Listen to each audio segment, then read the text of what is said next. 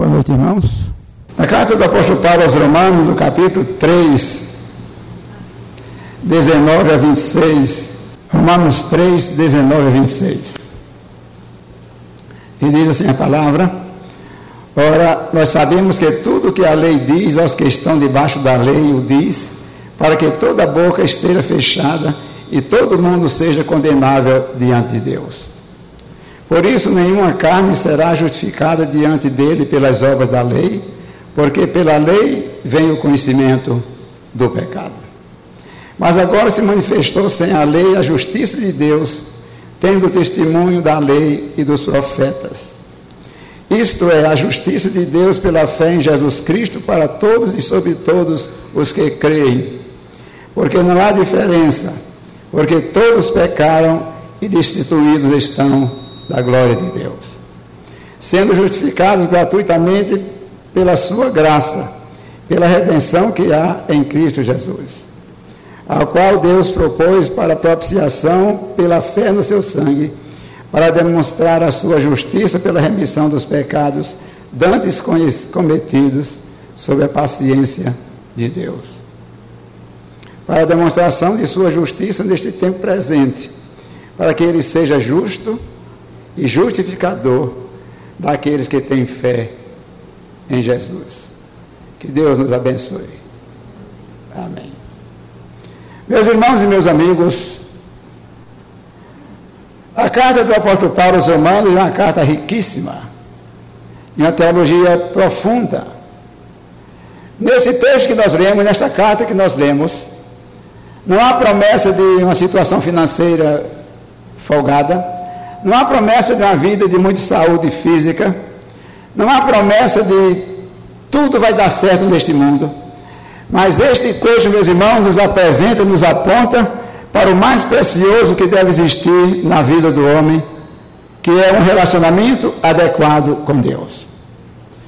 Toda esta carta aos Romanos, o apóstolo Paulo trata daquilo que dificulta o nosso relacionamento com Deus e como viver de tal maneira que possamos desfrutar da companhia de Deus. Ele diz que todos pecaram. E meus irmãos, todos significa que foram todos. Homens, mulheres, doutores, mendigos, caloteiros, namorados escandalosos, desonestos. Todos pecaram e por isso, porque pecaram, estão separados da glória de Deus. Meus irmãos, isso é muito sério. A palavra de Deus diz que os nossos pecados nos separam de Deus. E muitos estão vivendo sem a alegria da fé, sem a alegria de Deus, porque estão guardando pecados. Todos pecaram, diz a palavra de Deus. Todos mesmo. Os enganosos, fuxiqueiros. Ih, pastor, e fuxiqueiro é pecado? Como não? Tudo que faz com que o corpo de Cristo sofra, tudo que faz com que tudo que o crente faz para que termina trazendo sofrimento para o corpo de Cristo é pecado. Todos pecaram e separados estão da glória de Deus. Separados, mas é uma separação terrível. Em Isaías 59, no versículo 2, Isaías 59, versículo 2. Está no finzinho do livro. Diz assim a palavra de Deus. No versículo 2 do capítulo 59.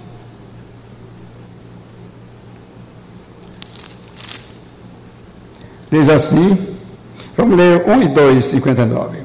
Eis que a mão do Senhor não está encolhida para que não possa salvar, nem o seu ouvido agravado para não poder ouvir.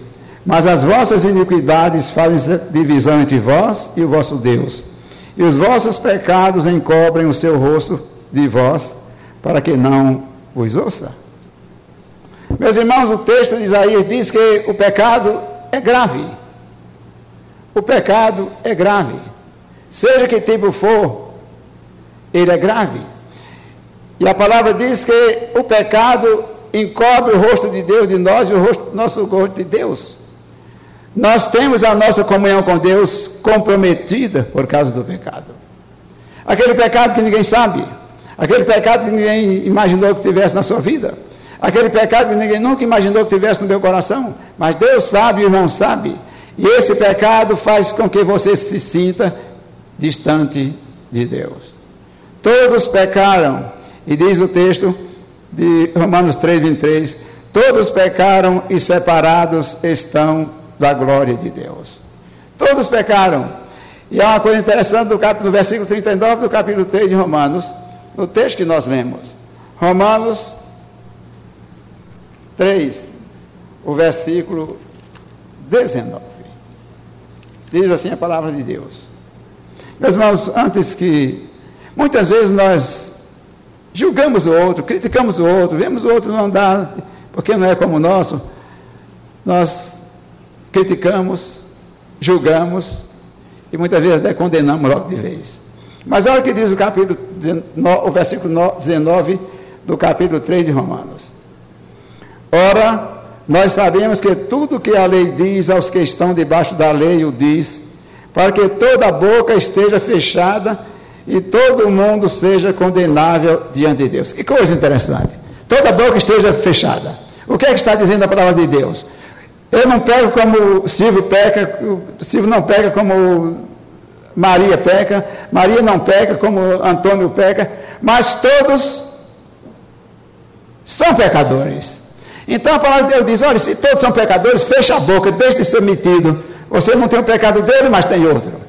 Todos estão debaixo do pecado, diz a palavra de Deus. E ele diz assim: veja que coisa interessante. Ora, nós sabemos que tudo que a lei diz aos que estão debaixo da lei o diz, para que toda boca esteja fechada e todo mundo seja condenável diante de Deus. Todos, portanto, meus irmãos, estamos no mesmo barco. Você pode me achar uma pessoa maravilhosa, muitas pessoas acham você uma pessoa excelente, mas diante de Deus, todos nós somos pecadores, todos estamos debaixo da mesma lei. Todos pecaram e separados, destituídos estão da glória de Deus. E esse pecado nos rouba a alegria de viver. E esse pecado nos rouba a alegria de louvar a Deus. Todos pecaram, todos pecaram. E por isso estão separados da glória de Deus. Eu posso não pecar como você, nem praticar o pecado que o meu irmão pratica, mas todos nós somos pecados, somos pecadores. Isso significa que todos nós podemos dizer estamos no mesmo barco. Quando nós dizemos, usamos a expressão estamos no mesmo barco, o que significa isso? que estamos todo, todos correndo perigo. Todos pecaram e separados estão da glória de Deus. Olhe para seu irmão, talvez você esteja pensando no pecado dele. E nós oramos para os outros e esquecemos dos nossos pecados. Mas todos pecaram. E se todos pecaram, se todos estão na mesma situação, fica calado. Irmão El, aliás não, foi um exemplo muito, muito malvado, porque o El não é disso. Mas fique calado, diz a palavra de Deus. Feche a boca, esteja claro que você está no mesmo barco. No mesmo barco. Diz que um, um rapazinho estava desempregado, enfrentando muita dificuldade nesses tempos de pandemia. E foi pegar, disseram-lhe disseram que havia uma oferta de emprego no zoológico. Ele disse, mas eu não entendo de zoologia, nem de. Mas ele estava numa situação tão difícil que foi, foi lá falar com o diretor. E quando chegou lá, o diretor disse: Você gosta de trabalhar? Eu disse: Gosto. Ele disse: Nós temos aí um trabalho. Não sei se você vai gostar, mas vamos dar o salário mínimo para você, assinar sua carteira. Você vai ganhar mais do que alguns professores do Estado. E foi dizendo lá, animando. E foi, e ele disse: Não, então eu quero, como é que eu vou fazer? Você vem segunda-feira. Na segunda-feira chegou ele lá. Agora vamos preparar para isso. Pegaram, botaram disseram para ele, olha, o trabalho é que nós tínhamos um macaco muito engraçado aqui. Ele morreu. Eu tenho até a impressão que ele foi apanhado pelo Covid-19. Mas ele morreu e nós vamos, não podemos adquirir um macaco agora, vamos contratar uma pessoa para fazer o papel do macaco. Ele disse, não, o senhor está com brincadeira. Não, é verdade. Vou assinar sua carteira direitinho, com direito a férias, décimo terceiro. E ele estava em dificuldade, aceitou. Chegou lá na segunda-feira de manhãzinha, vestir o homem de macaco. Botaram as orelhas de macaco, pelo de macaco, rabinho de macaco. Disse, olha, você vai ficar nessa árvore aí e quando você chegar, você dá uma risada, faz uma caretinha assim para quem for chegando, animado. Chegar alguém jogar uma banana, você pode pegar. Agora não pode denunciar que é uma pessoa, você senão você vai perder seu emprego. E ele disse, está certo. Aí marcou o dia, foi, chegou lá, subiu na árvore, ficou lá. Mas ele deu um azar muito grande, que nesse dia várias escolas foram visitar o zoológico. Cada aluno com um cacho de banana. Mas ele não podia se identificar como pessoa. E começava a jogar banana. Jogava banana e ele comendo banana. Jogava para cá e ele comendo. A certa altura já estava que não aguentava mais. Deu uma olhada assim ao redor, ainda tinha umas 15, uns, uns, uns 10 cachos de banana. Aí ele foi se afastar da turma da banana. Já que os meninos estão jogando banana esse lado, vou pular para ali para ver se eu me livro da situação. Quando pulou, já estava muito pesado. Pulou, errou o pulo, escorregou, caiu dentro da jaula do leão. Aí ele disse, e agora? E lá vem o leão se aproximando dele, mas ele sabia que não podia gritar, senão perdia o emprego. Aí lá vem o leão e ele ficou apavorado assim. Quando o leão viu a dificuldade, ele disse: Cala a boca, seu idiota, senão nós dois vamos terminar perdendo o emprego. Mas o que essa historiazinha nos conta? É que todos estamos no mesmo barco, todos estamos no zoológico. Aquele, aquele rapaz estava lá vestido de, Felipe, vestido de leão, era o pobrezinho na rua, assim, simples, humilde, mas lá parecia leão. Mas estavam todos do mesmo barco. O apóstolo Paulo diz que todos estão na mesma situação. Ninguém pode se orgulhar de ninguém, porque todos somos pecadores. Todos pecaram e separados estão da glória de Deus. Mas, meus irmãos, então entendamos isso. Todos pecaram e separados estão da glória de Deus. Mas o pecado nos separou do Pai. E o grande dilema do ser humano nos nossos dias é fazer algo para consertar o seu relacionamento de, de, com Deus, que foi partido por causa do pecado. E é por isso que tem surgido muitas religiões, muitas práticas estranhas, na tentativa de recuperar o relacionamento com Deus. E os irmãos vão encontrar pela imprensa quantos grupos religiosos com práticas estranhas, mas tudo na tentativa de restaurar um relacionamento com Deus que foi quebrado por causa do pecado. Mas todos pecaram e separados estão da glória de Deus. Há pessoas que estão fazendo tudo porque não sentem paz. Imagino que com certas práticas vão recuperar a paz diante de Deus. Pessoas de certos grupos religiosos fazem promessas. Eu vou fazer essa promessa, vou fazer isso para Deus me abençoar. Pessoas estão ajudando outras. Nesse período de pandemia, o espírito de solidariedade desenvolveu muito. E há muitas pessoas que imaginam que ajudando os outros é uma forma de aplacar a ira de Deus. E por aí vão. Muitas pessoas estão fazendo algo para que a ira de Deus seja aplacada. Quando a Bíblia diz que todos pecaram e separados estão da glória de Deus, estão, está mostrando, meus irmãos, que a ira de Deus é o resultado, é a resposta ao nosso pecado. Muitas pessoas podem pensar, mas Deus se ira. Ira, sim. O pecado é monstruoso e a ira de Deus é, demonstra a seriedade que é o pecado. Quanto o pecado ofendeu o coração de Deus. Quanto o pecado ofereceu a santidade de Deus. Porque Deus é amor, mas Deus também é santo e é justiça. E o pecado do homem feriu a santidade de Deus. Todos pecaram e separados estão da glória de Deus. Algumas pessoas fazem penitência, imaginando que com o sofrimento vão recuperar o relacionamento com Deus. Tinha um colega lá na Paraíba muito engraçado, ele disse que foi pagar uma promessa numa igreja que tinha lá no alto, era a igreja da Penha, uma escadaria muito grande, e muitas pessoas faziam promessa, subir de joelhos, subir arrastando. Acho que os irmãos já conheceram alguma situação assim. E lá em cima, era uma festa, né? Alguns iam pagar sua promessa, mas outros iam namorar, iam passear, e tudo mais. Mas tinha promessa de todo jeito. E o rapaz disse que foi subir também lá com os amigos só passear. E quando ia descendo a escada, ele tropeçou e caiu, saiu rolando.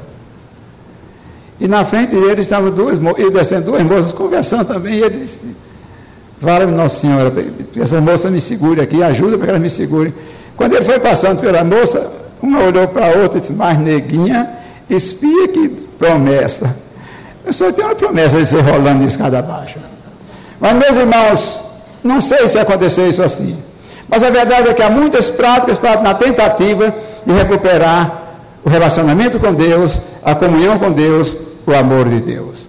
Todos pecaram e separados estão da glória de Deus.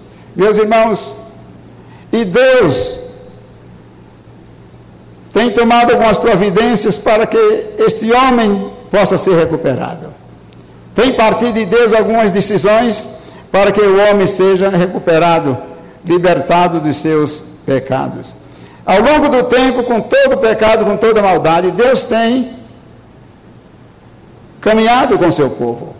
Deus tem procurado cultivar, recuperar a comunhão com seus filhos ao longo do tempo.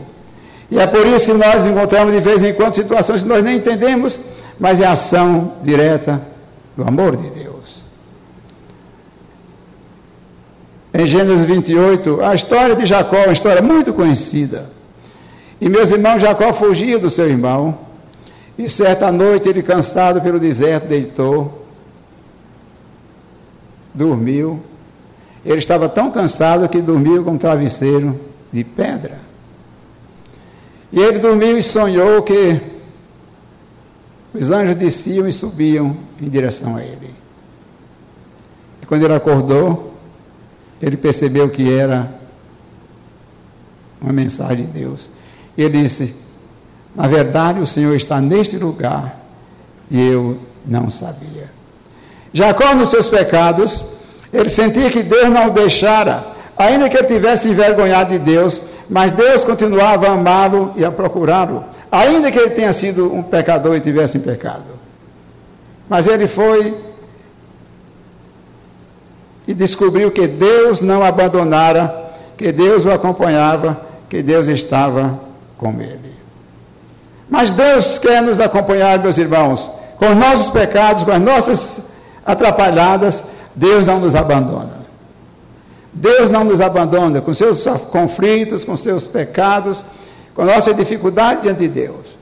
Eu não sei como está a sua vida, não sei como está o seu coração, não sei como é a sua vida moral, não sei como é a sua vida financeira, sua vida familiar, mas Deus não deixa. E certamente, se você estiver atento, vai perceber que em muitas situações, sem perceber, Deus está com você. E o apóstolo Paulo, nesse texto, meus irmãos, traz-nos uma grande questão: a injustiça, a injustiça de Deus. Então, meus irmãos, como Deus pode ser injusto? É possível Deus ser injusto? Em certo sentido, preste bem atenção para não sair dizendo que eu estou ensinando heresia aí. Em certo sentido, meus irmãos, se eu mereço a condenação e Deus me perdoa, foi justiça ou foi, injustiça? Se você merece a condenação, se uma pessoa merece ser condenada e a outra passa a mão pela cabeça, o que é que acontece quando há um crime na cidade e o criminoso vai à delegacia lá, presta, presta algumas declarações e vai para casa? O que é que o irmão diz que houve com ele? Que é uma injustiça que é uma injustiça. Meus irmãos, em certo sentido, Deus nos trata com amor e com graça. Mas a graça é injusta. E graças a Deus, Deus nos usa a injustiça para nos livrar. Deus usa a injustiça para o nosso benefício. Nós nos queixamos da injustiça de alguém quando é para nos prejudicar. Mas se essa injustiça é em nosso benefício, nós nos sentimos felizes. Talvez a palavra injustiça não combine muito, mas é exatamente o que acontece: dar à pessoa aquilo que ela não merece. Ou então, não dar o que merece. Mas, meus irmãos, mas Deus, então, trata o homem com injustiça, com graça. Mas muito bem, por que isso? Porque Deus se proclama como justo. E ele não pode deixar de condenar o pecador porque ele vai praticar uma injustiça. Mas então como vai ser? Deus vai ser injusto, vai ser justo, vai, vai tratar com graça. Vamos entender primeiro isto. Nós merecemos o quê? Condenação ou salvação? Condenação. O apóstolo, ainda no capítulo 6, 23 de Romanos, ele diz: O preço do pecado, o salário do pecado é a morte, mas o dom gratuito de Deus é a vida eterna em Cristo Jesus. O salário do pecado é a morte, mas então, se é a morte, salário não é ajuda, salário é o que nós merecemos. Então, se o salário do pecado é a morte, nós merecemos como pecadores a morte. Mas acontece que Deus, na sua infinita graça, procurou um meio de salvar esse homem que merecia ser condenado, sem cometer injustiça. E este é o problema tratado por Paulo nessa carta. Como Deus ia deixar de aplicar a justiça na vida do homem, continuando sendo justo. Então é aqui que acontece a presença de Jesus. No capítulo 3, nós lemos no versículo, a partir do versículo 19,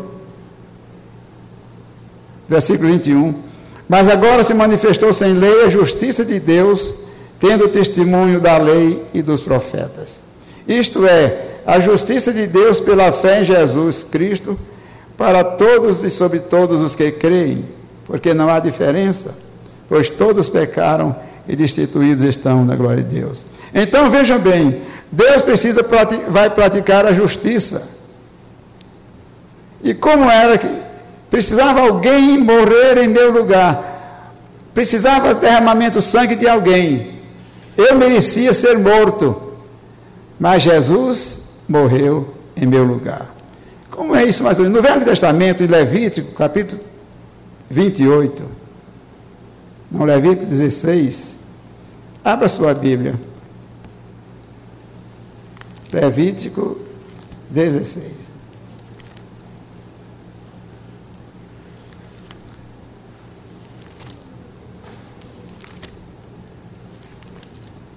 Levítico 16. 16 em diante.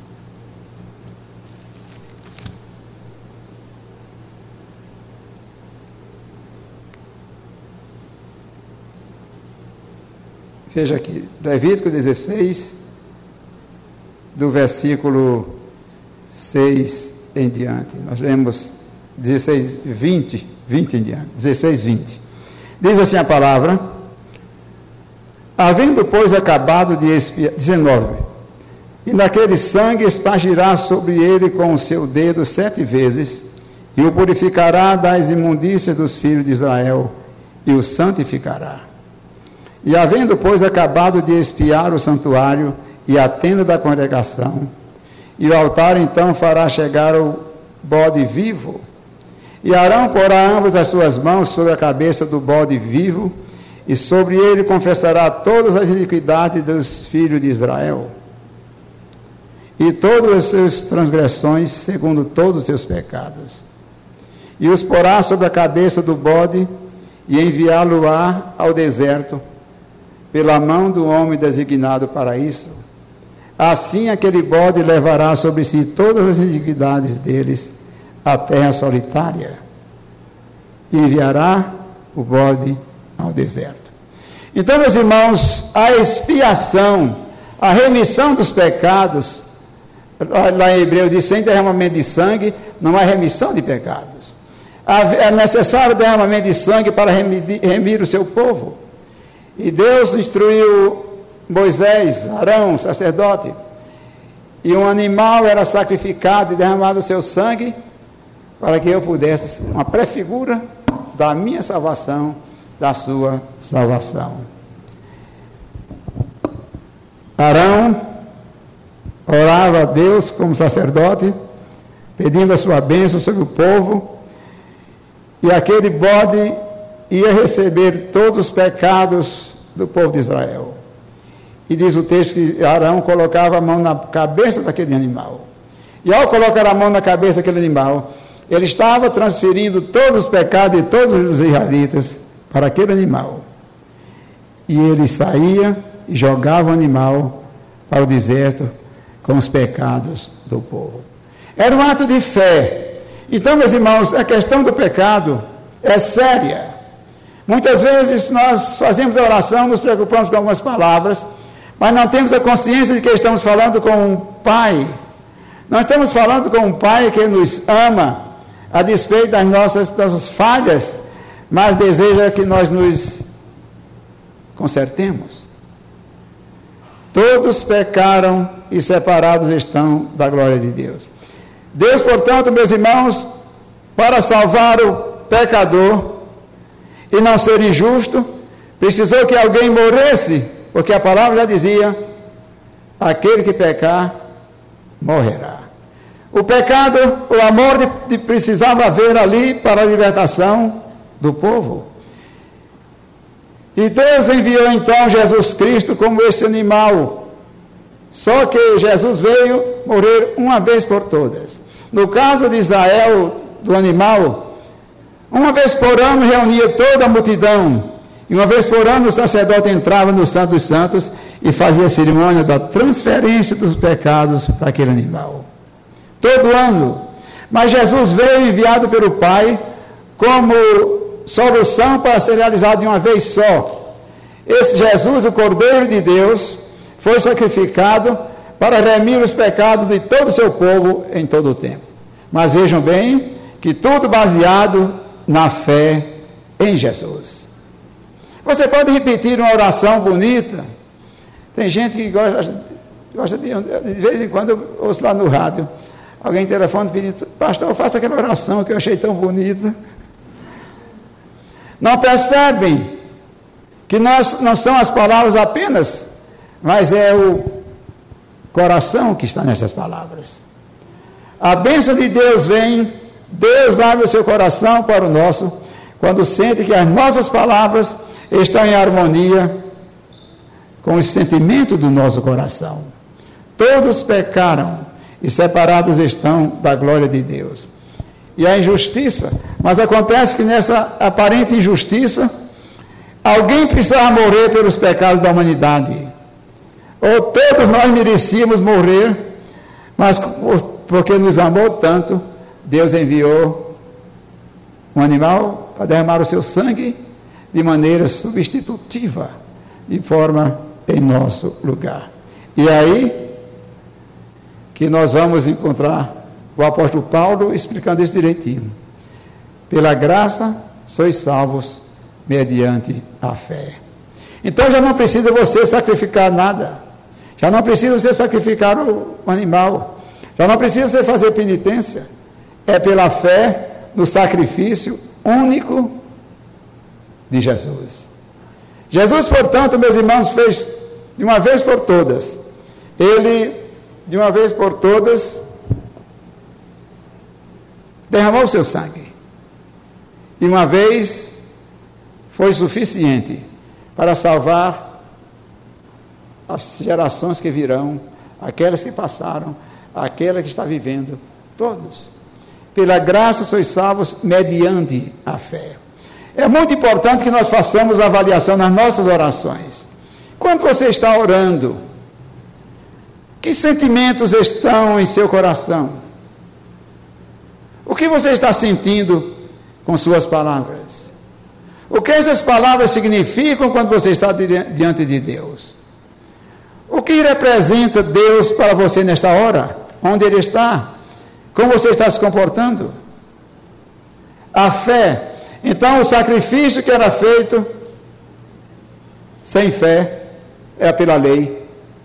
O sacrifício que era feito tão somente como obrigação pela lei, agora pela fé você faz uma vez naquele momento em que você vai à presença de Deus, com o coração quebrantado, de maneira penitente diante de Deus, reconhecendo que os nossos pecados, por causa do nosso pecado, merecemos a condenação. Irmos a Deus sabendo que é pela Sua graça que nós temos a vida eterna, porque Jesus Cristo morreu em meu lugar. Então, a salvação não é pelo que eu faço, mas pelo que Deus já fez em Cristo Jesus. Meus irmãos, então, esta é a, é a essência da fé cristã: é Jesus. Quando você vai ao culto, onde está Jesus? O que você ouve de Jesus? O que aprende de Jesus? Pela graça dos salvos, mediante a fé. Isto não vem de vós, é dom de Deus. Não vem de vós para que ninguém se glorie. Não é pelo que você faz. Porque vejam bem, muitas pessoas dão, digamos, uma oferta grande. Um, ela tirou na loteria que dá uma oferta. Quem sabe se eu não vou ser agraciado por isso. Mas é pela fé. Porque não é pelas obras. Porque não é pelo que nós fazemos. Porque se fosse assim, um rico tinha muito mais chance de ser salvo. Ele podia dar mais. É pela fé. E todos nós somos igualados, somos colocados como iguais diante de Deus. Pela graça sois salvos. Então, a injustiça que nos condena, a injustiça que nos condena, a justiça de Deus que nos condenava. Deus cumpriu essa justiça em Jesus Cristo. E pela fé nós o aceitamos e o recebemos. Mas Deus deseja andar conosco. Deus deseja nos acompanhar todos os dias da nossa vida. Deus deseja que nós sigamos os seus passos. E Ele quer viver ao nosso lado. Quer seguir ao nosso lado. E muitas vezes nós não percebemos isto. Mas Deus, no seu infinito amor, quer nos acompanhar diariamente. Quando você for viajar, ore.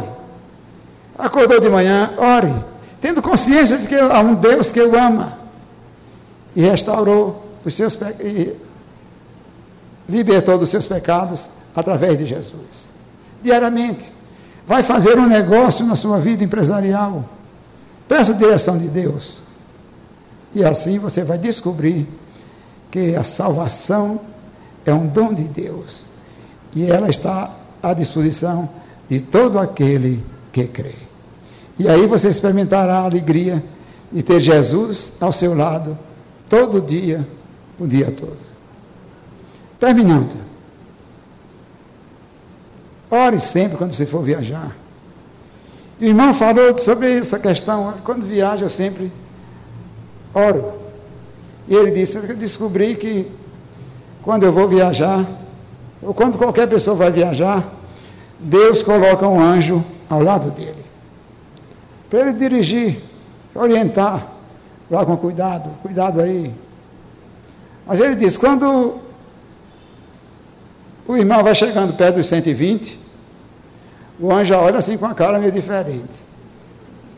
Quando chega a 130, diz que o anjo pula fora e tchau, quem vai aí é outro.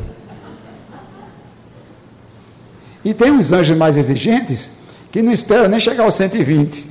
Já desapareceram há muito tempo.